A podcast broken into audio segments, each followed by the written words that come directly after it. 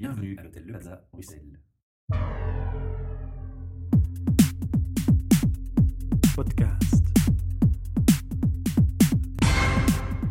Bienvenue pour un nouvel enregistrement de nos podcasts HR Meetup depuis l'hôtel Le Plaza qui, comme chaque mois, nous accueille. Un projet sponsorisé par Talent Square, Le Plaza Bruxelles bien entendu, et par Transforma Bruxelles. Alors, puisque je parle de Transforma Bruxelles, on va faire une bonne transition.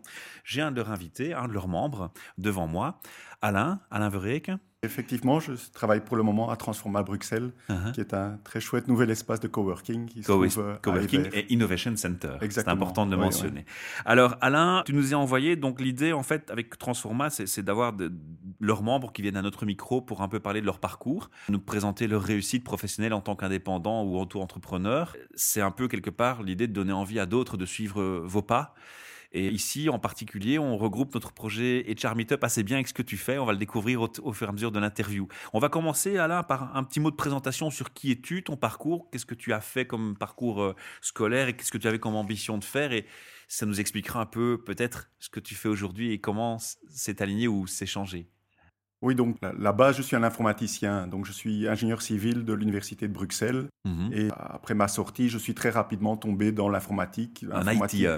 Un ITer, exactement. et j'ai travaillé depuis maintenant une trentaine d'années comme project manager, euh, aussi analyste, euh, team leader, vraiment beaucoup de fonctions différentes. Business analyst, tu veux dire? Business analyst, Mhm. c'est ça. Architecte aussi, donc dans des, des sociétés du domaine télécom, banque, Fonctions assurance, fonctions variées. J'ai fait beaucoup et de, je suis maintenant, j'ai ma propre société de consultance et je travaille comme indépendant, toujours pour des, des grands groupes. Je viens de terminer une, une mission chez Swift, c'était Mhm. la, la dernière mission que j'ai faite et pour le moment, je porte un, un nouveau projet avec quelques amis qui est une social start-up dans le domaine de la formation informatique. Alors avant, avant d'aborder oui. le sujet, je vais déjà te poser une question. Comment on switch avec ton parcours et, et les multiples casquettes que tu as appris dans le monde informatique, télécom et autres, à la fonction je suis employé et je passe à l'indépendant?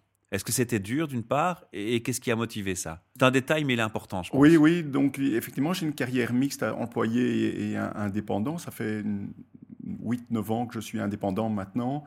Et hum, j'ai toujours regardé les, les gens qui étaient indépendants, qui travaillaient comme consultants avec moi dans les, les équipes là où j'étais employé, en disant, tiens, ben, ils ont du boulot intéressant, le, le- le- très varié, et il y a, il y a vraiment une, une très grosse demande, et je suis tenté par ça. Et puis, à un certain moment, je me suis dit, ben, si je ne le fais pas, je ne le ferai jamais. Alors, why not? allons-y, allons-y.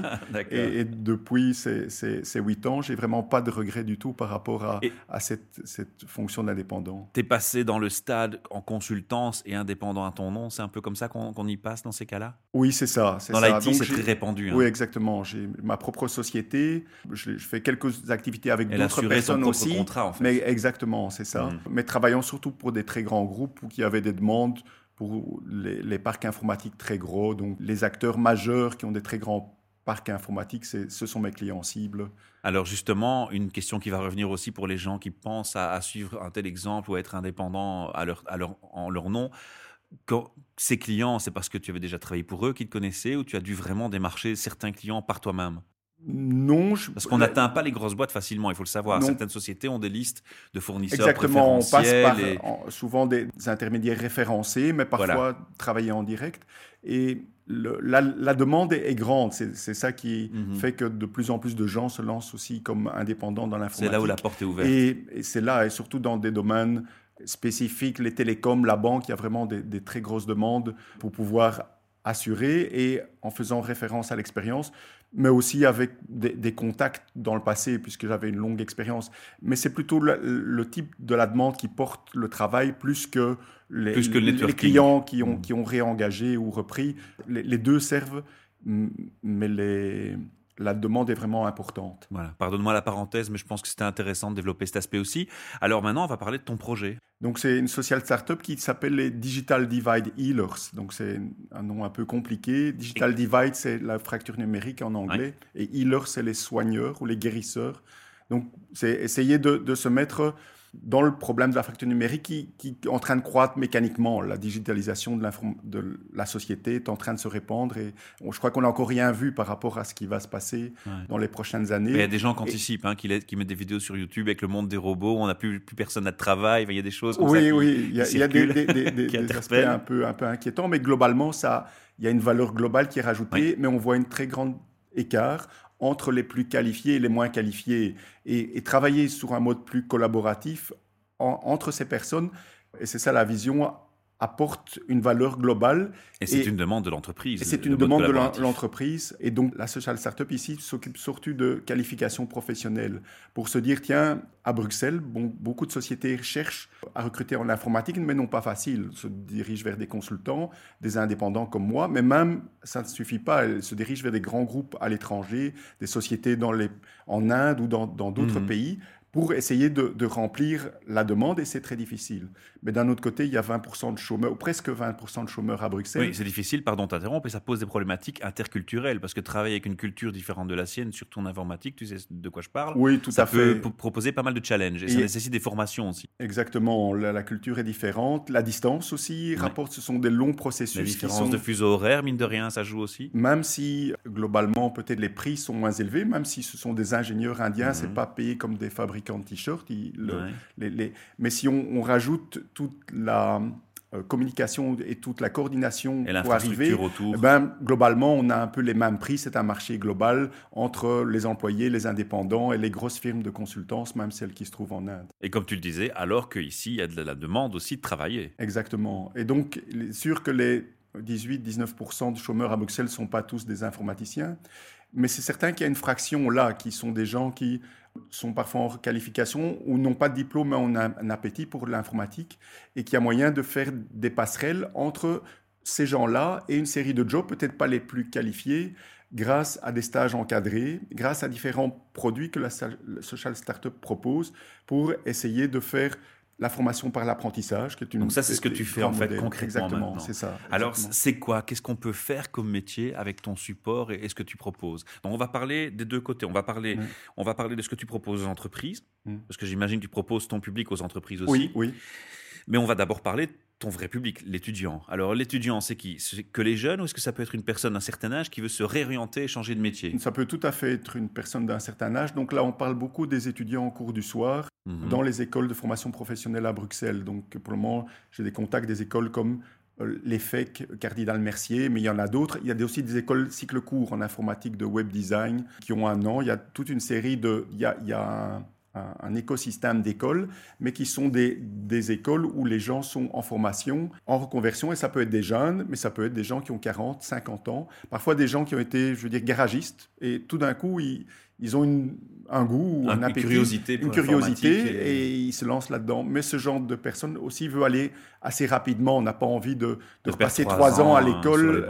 Et surtout qu'en informatique, euh, en trois ans, ben, les choses changent tellement vite que des nouvelles choses sont arrivées. Mais dis-moi, tu donnes pas les cours directement. Tu travailles avec des partenaires. C'est ça. L'idée surtout est de. L'idée, c'est quoi? C'est que tu identifies ce qui est le manque. C'est ça. Tu travailles avec les partenaires, tu envoies les gens dans les écoles, et ensuite tu mets le contact avec l'entreprise. C'est ça. Le, but, c'est de, en se plaçant en, en coordination assez forte entre l'étudiant, l'école et l'entreprise, et d'ouvrir les barrières qu'il y a entre les trois, parce que c'est trois mondes assez séparés, en faisant des projets de développement transversaux. Donc, en disant, ben voilà, on a quelque chose à faire pour une entreprise, quelque chose de pas trop compliqué, mhm. par exemple un, relifting d'un site web, une petite étude informatique que l'entreprise n'a pas le temps d'effectuer, mais que des étudiants encadrés peuvent effectuer pour l'entreprise. Peuvent faire aisément en et plus. Peuvent faire aisément, et, ça ouvre aussi un domaine que certaines entreprises croyaient ne pas ouvert, de dire, tiens, ben, je peux demander ça, parce que ce genre d'étudiant-là va aussi faire des choses qui ne sont pas euh, de rocket science, des, hmm. choses de base, mais qui vont être très utiles à l'entreprise et qui ne vont peut-être pas être la première motivation si on donne ça à un employé. Et un employé va coûter cher. Tandis que la Sans compter qu'ici, pardon d'interrompre, on va jouer sur deux, deux, éléments clés qui, à mes yeux, sont importants. On va continuer et insister sur la première motivation de la personne, puisqu'on l'encourage dans sa démarche. Et surtout, on va lui permettre d'avoir une première expérience CV. Oui, tout à fait. Donc ça Et fait c'est un déjà point qui quelque me chose paraît unique. on- on- exactement où on délivre Hein. et le coach qui encadre la livraison s'assure que l'étudiant n'est pas laissé seul pour, pour délivrer, mais c'est une grosse motivation pour l'étudiant de dire ben, ce que je dois faire maintenant pour mon, mon stage de deux ou de trois mois, c'est délivrer quelque chose et je vais sans doute là-dedans identifier certains manques que j'ai Mhm. et je vais alors retourner étudier un module ou euh, par exemple un, Un module complément. online, un complément. Mais je serai très motivé par le faire parce que le client est en train de m'attendre. Et, et donc, Ouais. euh, Et puis ça a bien marché la première expérience, pourquoi pas continuer? Exactement, Ouais, c'est ouais. ça. on, on parle de quelle quantité de public pour l'instant gravite autour de ton organisation? Ici, pour le moment, c'est un, un groupe de networking. où Je, je suis en train d'essayer de réunir 50 à 100 personnes pour la discussion et, et- et des Dans le monde contacts entreprise. là. dans le monde entreprise, mais aussi école et je dirais étudiant. J'essaie que ce, ce- Mais combien de personnes sont déjà venues vers toi pour euh, ce genre de parcours? Pour le moment, je travaille avec deux stagiaires, donc c'est- Ouais. le- c'est tout au début. Vous êtes Et tout donc, au début du projet, pour voilà, c'était le concept, exactement. Donc euh, Ça fait combien de temps que tu as créé le concept? maintenant, ça fait 4-5 mois que je suis en discussion, mais j'étais en train On de est dans la travailler. primeur, là. Un- exactement.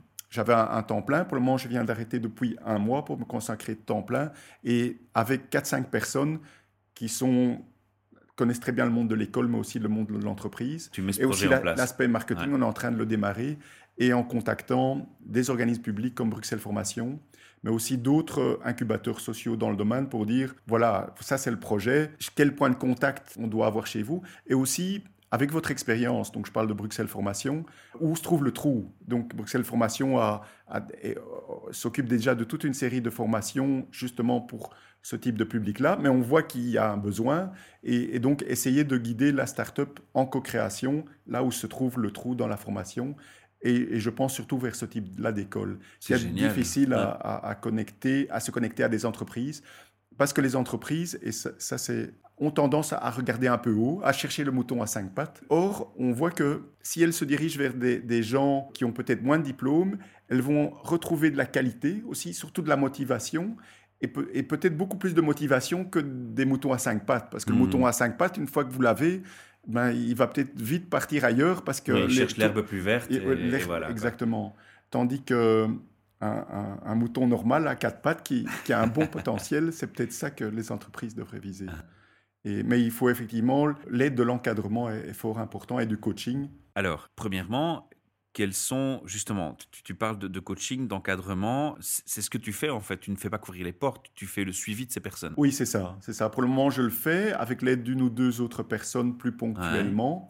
Et donc, j'utilise mes capacités de project management et d'analyse pour les aider. Ah ouais, Notamment, ton on est exactement. sert, euh, fortement. Et on essaie d'utiliser aussi les, les méthodes de développement agile, Mhm. donc qui, par itération, qui est assez bien adapté pour euh, ce public-là, ce, ce type de développement.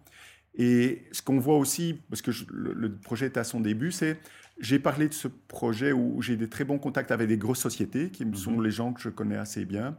Ils sont intéressés, mais il est certain que je suis une très petite. Nous, nous, la start-up est très petite par rapport à ces grosses Une sociétés oui. qui travaillent avec des intermédiaires euh, très Ouais. gros ou moyens. Ou plus nombreux. Exactement, je sens l'intérêt. Donc pour le moment, on est en train de- d'aborder plutôt des petites et des moyennes sociétés et aussi des ASBL en disant ben, le, le concept c'est celui-là et là Là, il y a un terrain pour faire il y a ses un preuves terrain et et ensuite approcher exactement les, les grosses et, entreprises. je et comprends. pour commencer aussi avec des, des développements plus simples et, et que cette école, parce que finalement c'est une école, hein, ça, Ouais. c'est une, ça ressemble à une, de vue de l'extérieur, une école société de service, c'est une école virtuelle C'est une école virtuelle, on peut le Euh, qualifier comme ça. que cette école puisse se construire en, en accumulant de la connaissance et surtout de l'expérience, sans doute en, en faisant des erreurs au début et en corrigeant, mais comme ce qu'on appelle une lean startup, donc Ah. euh, une, une société startup, d'essayer de changer de direction.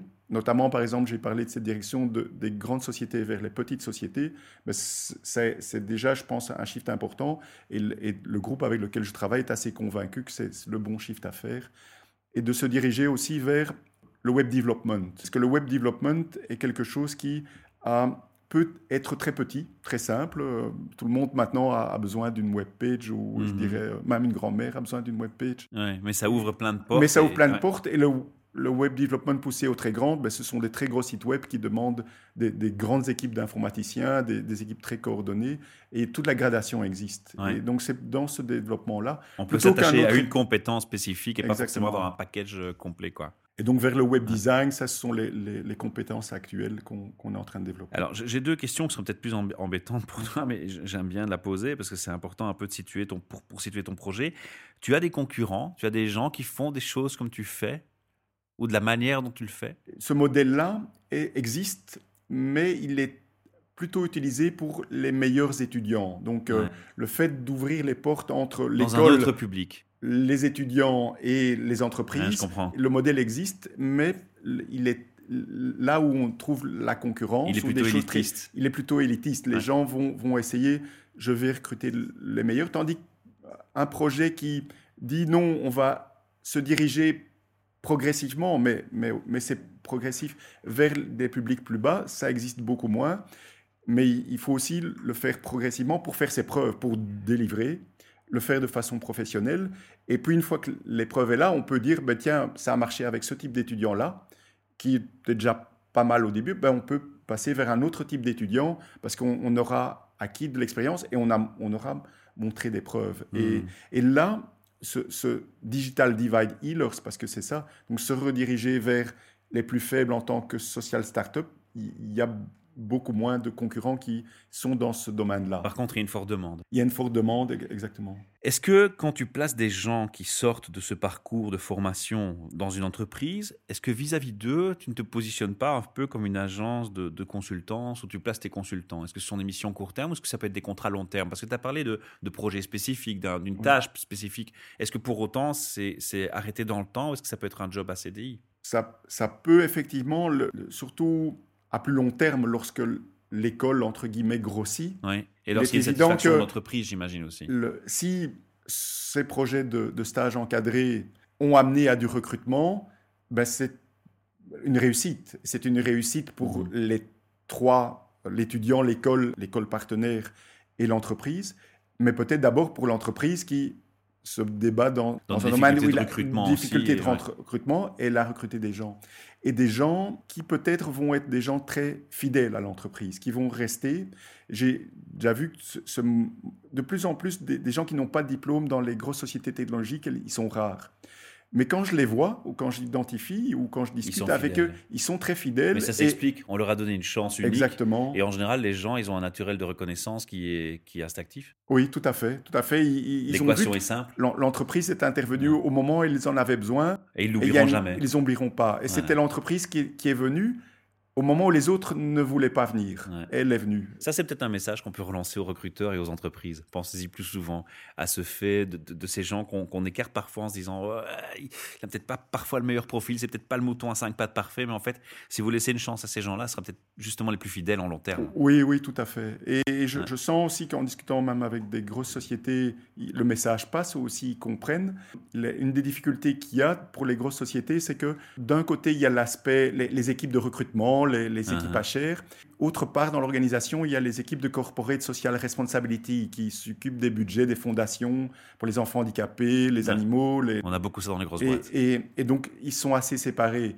Et le message que la social startup adresse ou devrait adresser, c'est à une personne qui est un peu dans les deux départements. Et, ça, en général, c'est deux départements assez. Donc, le, dans, dans, je dois les rapporter. Mais c'est pour ça que s'adresser à des plus petites sociétés, c'est plus facile en tout cas. C'est plus facile mhm. parce que là, on faire ses peut preuves, trouver un premier temps. un euh, patron qui aura ces deux visions, qui dit ben, je dois recruter, mais je, je, veux être un acteur social bruxellois. Ce qui est fréquent maintenant dans les PME et les petites entreprises. Hein. Les gens veulent avoir une, une empreinte sociétale aussi dans ce qu'ils font. Ouais.